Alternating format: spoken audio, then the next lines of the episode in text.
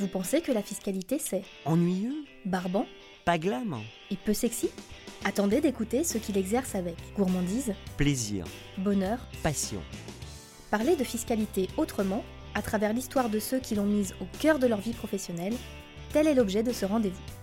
Vous savez qu'on dit qu'il faut vivre sa passion et non pas vivre de sa passion. Et c'est ce que j'ai eu la chance de faire.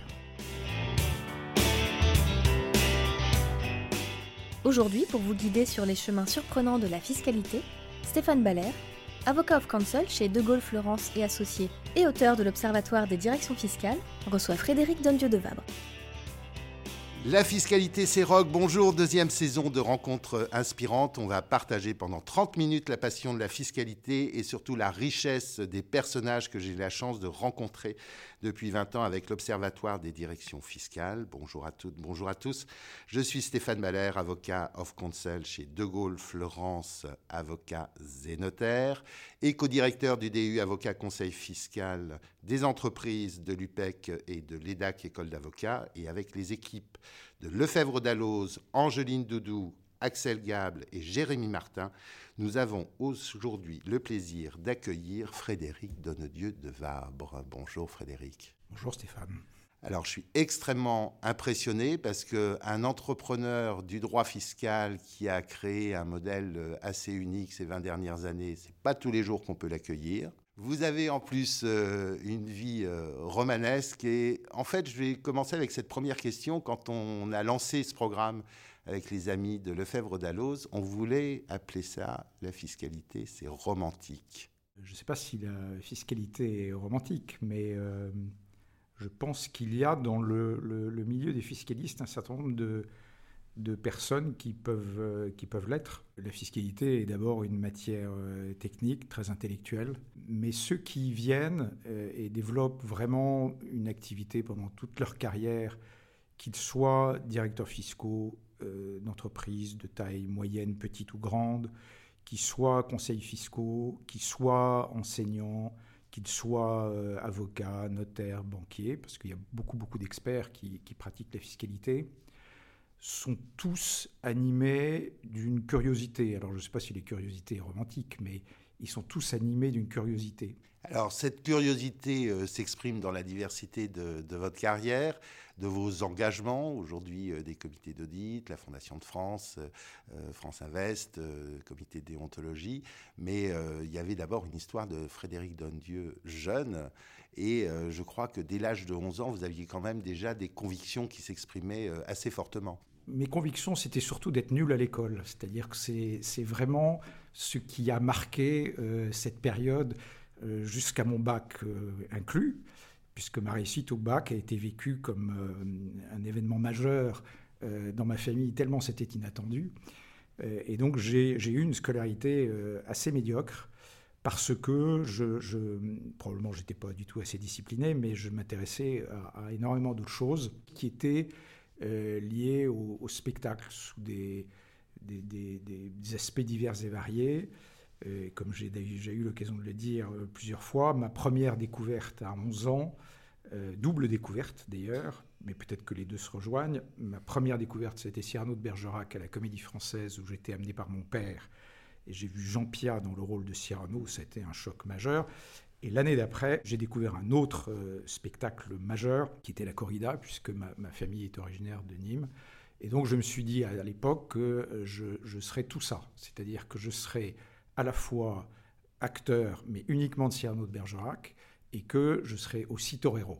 J'ai toré à pied pendant euh, une douzaine d'années. J'ai arrêté il n'y a pas si longtemps. C'est une activité qui évidemment est extrêmement controversée aujourd'hui, encore plus qu'avant. C'est une activité régionale qui est liée à une culture méditerranéenne que j'ai endorsée, comme disent les anglo-saxons, si on veut mélanger les cultures, il y a très très longtemps. C'est le culte du taureau.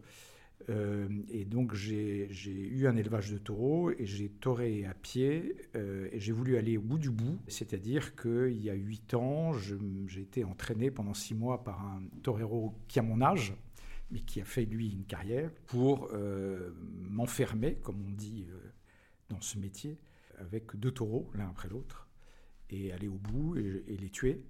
et voilà, une fois que c'était fait, j'ai tourné la page parce que je ne pouvais pas aller plus loin dans, dans cette activité-là. Et vous savez qu'on dit qu'il faut vivre sa passion et non pas vivre de sa passion. Et c'est ce que j'ai eu la chance de faire.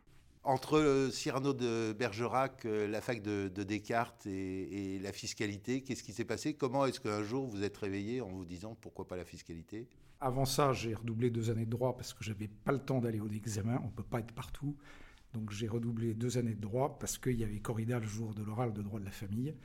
Et voilà, donc tout ça a été très très poussif. J'ai vraiment découvert la vie professionnelle et une vraie vocation pour le conseil le jour où je suis rentré dans le conseil. C'est-à-dire que mon premier job, euh, ça a été euh, dans un, petit cabinet d'expertise comptable où je suis resté deux ans, mais j'ai appris le conseil.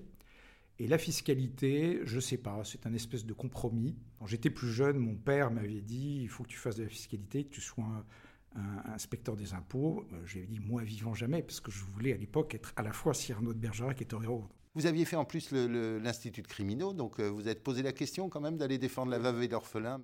Alors j'ai un, héritage lourd là-dessus, puisque mon grand-père a été un des fondateurs de l'Institut de criminologie. Il a surtout été euh, le juge français au tribunal de Nuremberg, ce qui est extrêmement marquant. Alors j'ai pas, pas connu mon grand-père, il est mort quatre ans avant ma naissance, et c'est une image familiale euh, extrêmement forte, évidemment. J'aurais pu vraiment m'intéresser à la criminologie, euh, et là on retrouve un peu des dimensions du spectacle, c'est-à-dire l'avocat d'assises est quelque chose qui me faisait rêver. J'ai lu tous les livres, tous les livres de ces grands avocats d'assises, c'était, vrai. Mais la raison l'a un peu emporté, je me suis dit, il faut que j'arrive à trouver un, un, espèce de consensus entre cet intérêt pour le droit, le conseil que j'aime vraiment, c'est ma, vocation, je pense, c'est vraiment le conseil et avoir une famille nombreuse et, assurer euh, son éducation, euh, etc. Et donc c'est l'équilibre que j'ai trouvé. Et vous avez réussi les deux. Et comme à l'époque on était conseil juridique, vous n'aviez pas la conférence du stage, vous n'aviez pas les concours de plaidoirie. Heureusement finalement pour les fiscalistes que vous n'avez pas vu ça. Alors début chez Arthur? Chez Arthur Andersen, je ne savais pas du tout, je connaissais le nom, je ne savais pas du tout qu'ils avaient, j'ai appris ça par hasard, une activité de conseil juridique et fiscal. Et donc, euh, j'ai postulé. Euh, alors, pour l'anecdote, euh, j'avais postulé à la même époque chez Coopers. Et, j'ai eu un entretien chez Coopers avec le patron de l'époque qui m'a posé des tas de questions techniques fiscales auxquelles je n'avais pas la première réponse parce que j'ignorais tout, je ne comprenais même pas ces questions. Et le lendemain, j'avais cet entretien chez Arthur Andersen, j'ai passé la nuit à lire le mémento Francis Lefebvre de fiscalité. Et je suis tombé sur un associé chez Arthur Andersen qui m'a dit Quelle est votre philosophie de la vie? C'est la seule question que je vous poserai. J'ai répondu et j'ai été pris. Euh, non pas par mes, grandes qualités, certainement, mais euh, parce qu'à l'époque, il manquait terriblement de monde. Et en fait, leur activité marchait très très bien. Et ils recrutaient massivement. Et donc, j'ai bénéficié de cet appel d'air pour euh, rejoindre ce cabinet, aux valeurs duquel j'ai beaucoup, beaucoup adhéré après. Alors, ces, ces valeurs, c'est un petit peu ancien peut-être pour certains qui ne sont pas passés par cette maison, puisque maintenant, l'aventure s'est arrêtée il y a une vingtaine d'années. Euh, mais, en tout cas, qu'est-ce qu'il en reste? C'est toujours dans votre management, dans la, création d'Arsène, peut-être aussi euh Arsène, d'abord, il y a le nom qui est euh, une référence non pas à Lupin, mais, mais à Arthur Andersen, qui est un clin d'œil à l'histoire, même si elle s'est finie tragiquement. Il reste. alors, c'est intéressant cette question parce que 80% des habitants du cabinet Arsène pas connu Andersen. Il reste un ou deux éléments essentiels de culture. Et ces éléments de culture, qui sont très très forts, si on les résume à deux choses, c'est euh, un vrai engagement au service du client. C'est-à-dire qu'on a toujours euh, déployé un discours dans le cabinet, il y a un seul patron dans le cabinet, c'est le client. Et donc tout est au service du client, la mission doit être accomplie. Et la mission sera accomplie, quoi qu'il en coûte, comme dirait euh, le président de la République. Quoi qu'il en coûte, la mission doit être accomplie. Mais quand la mission est accomplie, on, a le droit de passer à autre chose. Et la deuxième chose, qui est un, terme qui était très utilisé dans cet environnement Andersen, qui était être maverick, qui ne se traduit pas en français. Être maverick, ça veut dire regarder les choses différemment. C'est un peu comme le, film Le secret des poètes disparus, si, pour ceux qui l'ont vu, le moment où le professeur euh, fait mettre les, élèves debout sur la table juste pour qu'ils voient la pièce autrement. Cette culture sur le fond, elle est, toujours très présente, qui est de dire toute situation un peu complexe, euh, que ce soit une situation de management, que ce soit une situation euh, sujet technique, il faut aussi la regarder différemment, c'est-à-dire comment je pourrais la résoudre d'une façon que, personne n'imaginerait. Et je pense que ces deux éléments-là restent euh, très très fortement et, et je pense qu'ils conditionnent beaucoup la valeur de ce qu'on fait comme conseil. J'imagine que le, la, fin de l'aventure et Enron a dû être assez mal vécue. Vous étiez patron du, cabinet d'avocats à l'époque. Alors moi, je dirigeais le, cabinet d'avocats qui s'appelait Archibald Andersen, qui était gros, tout compris. Il y avait 750 personnes, mais c'était un métier parmi d'autres, puisqu'il y avait des métiers de, de conseil encore, des métiers d'audit. Accenture existait, mais c'était le business consulting qui, en effet, est devenu après Bearing Point. Mais donc, on avait ces trois métiers quand on a affronter euh, ce qu'on croyait être une tempête et qui s'est avéré être un tsunami euh, considérable. Et ça a été une épreuve absolument majeure. Parce qu'on fait bien son boulot et on maltraité, parce qu'on voit les collaborateurs, euh, donc les 749 dont on a charge d'âme, et vous avez, je crois, cette, cette vocation d'emmener les troupes et, d'entrepreneurs qui devait du coup être difficile à vivre. Oui, moi j'aime bien embarquer des gens, euh, piloter, mais euh, on peut piloter que quand les commandes fonctionnent. Quand les commandes ne fonctionnent plus, on n'est plus sur son terrain. Et euh, la gestion de crise majeure, c'est un métier, c'est un métier qu'on ne connaissait pas. Vous pouvez prendre tous les conseils que vous voulez, on n'y arrive pas. Et donc tous les paramètres habituels ne répondaient plus. Pour moi, ça a été six mois de très très, une expérience très intense qui s'est valorisée après mais qui sur le moment a été une souffrance terrible, euh, parce que on a tout vu. Euh, il fallait à la fois euh, réfléchir à la sortie de crise, à des deals pour pouvoir y arriver, essayer de stabiliser les ressources humaines, faire face aux incertitudes, aux déséquilibres et puis aux trahisons. parce que c'est des moments dans lesquels les humains se révèlent. Et c'est très étonnant euh, de voir des personnalités très discrètes qui s'affirment comme des, personnes majeures et, puis des, grandes gueules euh, qui, disparaissent complètement. Le paroxysme de ce moment-là, ça a été un dimanche à 4h30 du matin, euh, qui était une période dans laquelle on négociait avec plusieurs cabinets, dont Deloitte, qui était pas loin des, des bureaux où Arthur Andersen était à Neuilly. Et donc nous avions commencé à négocier avec eux, ce qui n'a pas abouti, mais nous avions commencé à négocier avec eux, je me rappelle très bien, le samedi à 17h, et ça s'est terminé le dimanche à 4h du matin. Et donc avant de rentrer chez moi, je suis passé à mon bureau pour aller prendre mes affaires et, rentrer chez moi, et je croise à ce moment-là, devant les locaux d'Andersen, une dizaine de quadragénaires un peu allumés, qui, euh, qui passaient devant, qui ont regardé ça et qui ont dit Tiens, ça existe encore, je pensais que ça avait crevé ce truc-là. Et ça, ça a été dur, parce que je me suis dit, mais pourquoi je me bats? Et je me suis dit, bah, je me bats parce que ça, effectivement, c'est fini, mais il faut, il faut que ça soit autre chose. Et du coup, l'idée Arsène a jailli à ce moment-là déjà? L'idée Arsène a jailli à, Malte. Après ces six mois euh, très très éprouvants, ma femme qui a toujours veillé sur moi, euh, y compris et surtout dans les moments de crise, euh, m'a dit euh, voilà, j'ai réservé une semaine pour tous les deux à Malte, c'est non remboursable, non échangeable, euh, donc tu n'as pas le choix, tu viens. Et c'est effectivement le seul moment où j'ai sorti la tête de l'eau. Et c'est sur un bateau entre deux îles que je me suis dit la seule solution pour vraiment faire quelque chose, et pas juste continuer jusqu'à la retraite, quel que soit l'âge de la retraite, mais faire vraiment quelque chose que j'ai en moi, c'est euh, de créer un cabinet spécialisé en fiscalité, mais international, mondial.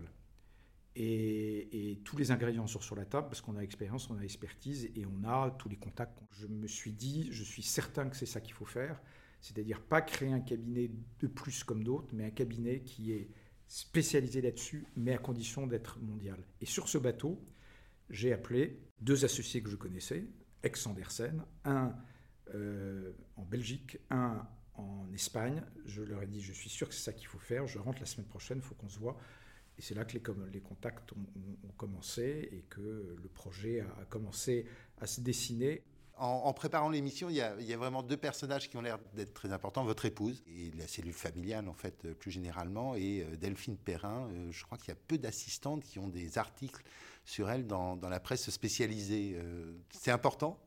Delphine Perrin, c'est une collaboration très importante qui est un hasard à l'origine, mais ça montre aussi qu'il faut jamais laisser passer sa chance et que faut être curieux de ce qui se passe autour et, de, réagir euh, quand il faut, que tout n'est pas planifiable. Euh, Delphine Perrin euh, est donc mon assistante depuis 1994, si je ne me trompe pas. 1994, c'est un remplacement. Et c'est donc un remplacement qui dure depuis un très grand nombre d'années. J'ai été dès le début très impressionné par son engagement, son envie de faire, et avec une particularité qu'elle a encore aujourd'hui, qu'elle se déplace rarement sans courir euh, dans les couloirs, ce qui est euh, la manifestation euh, d'une envie de tout faire et ce sens du service dont je parlais tout à l'heure, pour le, qui est essentiel dans la qualité de conseil, elle l'a profondément. Et je pense que c'est un, exemple de collaboration qui est, qui est important. Alors, début de l'aventure Arsène, tout de suite euh, des clients qui suivent, tout de suite euh, un réseau international, je crois 40 euh, juridictions dès le départ, enfin assez vite. Oui, alors au début, au début il y avait 4-5 pays, et après, effectivement, c'est monté assez vite, 5, 15, 20, 40. En, un an, c'est monté très vite. L'aventure d'Arsène et de Taxand, qui est le nom du réseau, est une aventure magnifique, mais en même temps, comme dirait toujours le président de la République, on n'est pas des visionnaires. C'est-à-dire ce qu'on a fait, c'est là où il faut avoir une dose de modestie quand même. On l'a fait sur un métier archi conventionnel. Enfin, je veux dire, le conseil fiscal, c'est le conseil fiscal. Je pense que notre mérite, c'est simplement d'avoir bougé au moment où il fallait, en se disant qu'il y avait certainement une place pour un acteur euh, très expert, très au service de ses clients, très consultant, c'est-à-dire une envie de régler les sujets, indépendant, totalement indépendant par rapport à d'autres grands acteurs de ce métier, à condition d'être très international. Et le fait est, l'expérience a montré, puisque Arsène a presque 20 ans maintenant, qu'il euh, y avait un besoin. Et euh, effectivement, on a eu dès le premier jour quelques clients fidèles. On a démarré le cabinet avec presque rien, c'est-à-dire qu'on a loué 80 mètres carrés à Puteaux, où il n'y a pas de bus, il n'y a pas de métro, euh, il n'y a rien, il y a de la boue. Il y a de la boue, c'était vraiment pas cher, après 80 mètres carrés. On a déposé les tables le dimanche, on a ouvert le lundi. Euh, le lundi, je suis allé faire le tour euh, des quatre clients euh, qui étaient avec nous et qui nous confiaient un dossier pour leur demander de bien vouloir me donner un chèque de 30% de nos honoraires. J'ai filé à la banque, hissé la défense pour amorcer la pompe. Et après, ça a suivi. Il y a eu là une alchimie humaine dès le premier jour avec Delphine Perrin que vous avez nommée, mais aussi Olivier Vergnol, qui était euh, mon premier associé de l'époque, Denis Andrès, qui est euh, managing partner aujourd'hui euh, d'Arsène, avec David Chaumonté, qui était collaborateur chez Andersen et a été là le premier jour et fait partie de ses piliers. Et très vite, très vite, c'est-à-dire dans les mois qui ont suivi, d'autres nous ont rejoints. Je pense à euh, Franck Cheminade, Alexandre Rocky, Roland Schneider, et puis d'autres sont arrivés après. Mais ceux-là, c'était ceux de Puteaux. Et c'est vrai qu'il euh, ne faut pas faire trop ancien combattant, mais il y a quand même une affection particulière quand on pense à, ceux de Puteaux, et c'était eux. Évolution et, grande sagesse d'accepter en fait d'organiser votre passation des pouvoirs, de faire monter en puissance Denis Andrés, d'avoir une structure. Alors je ne sais pas si c'est hérité de, l'époque euh, Andersen, de, la manière d'être peut-être plus raisonnable ou, différent, mais avec une structure de gouvernance à laquelle vous êtes assez attentif? Moi, ce qui me plaît dans la vie, c'est euh, de bâtir des projets, de fédérer des gens sur des projets, mais que les projets demeurent. C'est-à-dire de ne pas être un homme de coup, de monter un truc, on ce projet, puis disparaît, on passe à autre chose, etc la philosophie, c'était de transmettre. Et que c'est aussi pour ça qu'on voulait donner un nom générique à ce cabinet, sachant qu'à l'époque, ça ne se pratiquait pas tellement, et fixer une date, un rendez-vous, qu'on a fixé à 63 ans, auquel euh, on devait sortir de la partnership et donc transmettre le flambeau. Et donc, un an avant l'échéance, je leur ai redit que je transmettrais les rênes du cabinet à ce moment-là, euh, que je deviendrai un associé euh, modeste avec une part limitée, que je transmettrai mes clients au fur et à mesure, ce que j'ai toujours fait. Ah, il y a une chose, quand on s'est rencontré la première fois, il m'a dit Stéphane, vous savez, dans votre métier, il faut savoir déshabiller les grands fauves. Exactement. Et je me rappelle qu'on avait déjeuné ensemble et on avait fait une matrice sur la table, sur la, nappe, où, j'avais dit, en fait, il y, a, il, y a, il, y a le, il, y a, le, profil des clients qui sont plus ou moins stratégiques, et il y a le profil des, des associés plus ou moins jeunes, plus ou moins développeurs. Et qu'en réalité, les jeunes associés, il faut leur donner le patrimoine, et les autres, euh, bah, ils doivent être à conquête, parce qu'un des grands avantages de ce métier, c'est que la seniorité profite. Et moi, pendant toute la période d'Arsène, j'ai transmis au fur et à mesure que des collaborateurs devenaient suffisamment seniors pour devenir associés, j'aurais transmis les clients. Euh, Denis Andrès a été choisi euh, de façon très, très fluide, très facile, comme le nouveau managing partner du cabinet, qu'il est maintenant depuis trois ans et demi.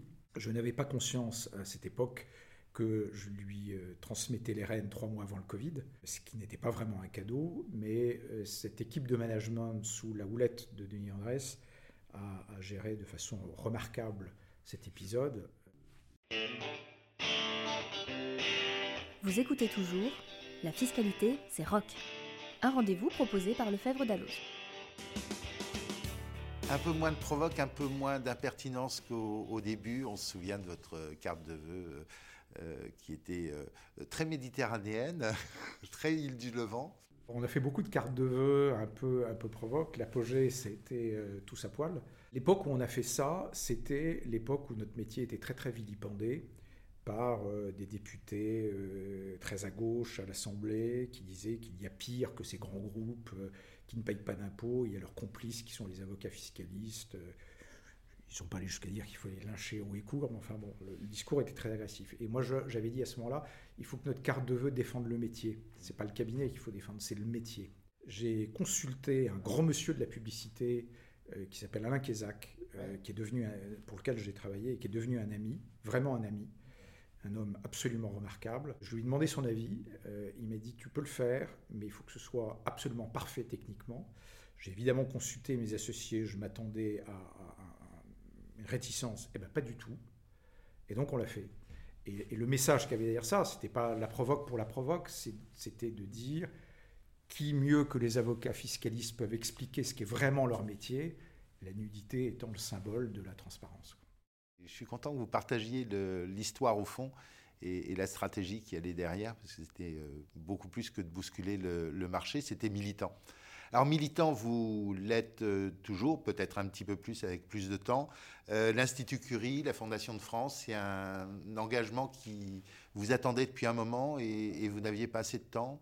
La Fondation de France, je, préside le comité d'audit, mais ça ne me prend pas beaucoup de temps. je suis rentré là parce qu'on a créé il y a sept ans la Fondation Arsène qui est abritée à la Fondation de France. C'est comme ça que je l'ai connue. Donc je préside la Fondation Arsène, et c'est comme ça que je suis rentré au comité d'audit, mais mon grand engagement, c'est Curie.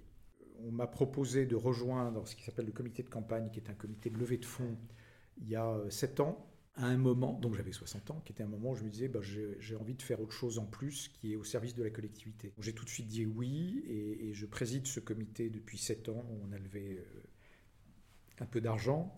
Et puis je suis rentré au conseil d'administration et là aussi je préside le comité d'audit et aujourd'hui je suis vice-président du conseil de surveillance. C'est un environnement qui m'enthousiasme.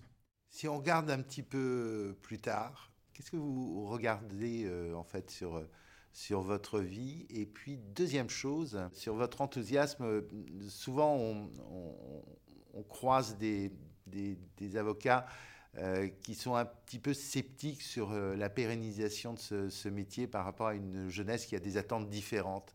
Je serais curieux de vous entendre là-dessus, dans un modèle d'exigence que vous avez toujours connu et défendu.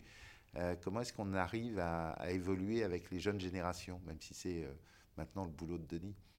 Oui, mais c'est le boulot de, tous, parce que ça doit se partager par tous les associés du cabinet, comme dans, tous les cabinets. Ces cabinets-là sont des coopératives, hein, donc euh, c'est le problème de tout le monde. C'est un sujet euh, difficile. Moi, que je, je, pu vivre un peu en avance du temps via mes enfants, c'est-à-dire que ça fait, euh, ça fait un, certain temps que je vois mes enfants avoir une vie qui s'équilibre différemment de ma génération, entre le travail, leur famille, leurs enfants, leurs intérêts, leurs voyages le modèle est, différent de notre génération et même de la génération qui est juste après la mienne.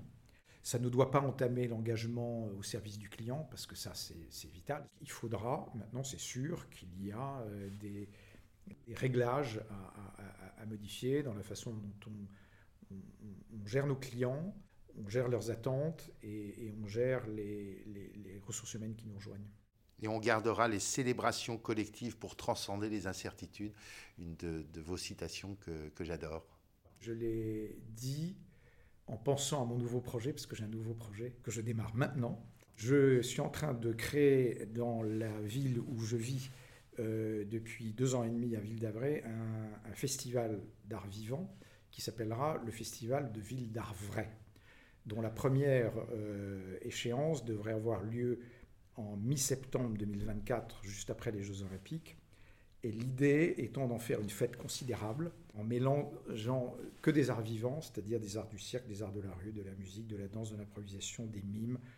Vu ce que vous avez fait jusqu'à maintenant comme projet, euh, ça devrait plutôt être euh, bien concret et donc on va tous se retrouver avec les équipes euh, Lefebvre d'Alloz à la mi-septembre 2024 pour le Ville d'Art Vrai à Ville d'Avray. En plus, comme ça, Louis de Gaulle n'aura pas très loin pour venir. il sera obligé d'être présent. Et j'espère, j'espère bien qu'il sera mécène surtout. Ça, vous voyez euh, directement avec lui. en tout cas, un immense merci, euh, Frédéric, de, vous recevoir aujourd'hui. Était un, un, grand bonheur et euh, de prolonger la discussion qu'on avait entamée et qui, hélas, s'est arrêtée trop vite il y a 20 ans, me touche énormément. Un grand merci aux équipes de Lefebvre d'Allos. Merci Angeline Doudou, merci Axel Gable, merci Jérémy Martin. Et puis à très bientôt pour de nouvelles aventures fiscales, une nouvelle passion et prouver que la fiscalité, c'est romantique, mais c'est surtout rock.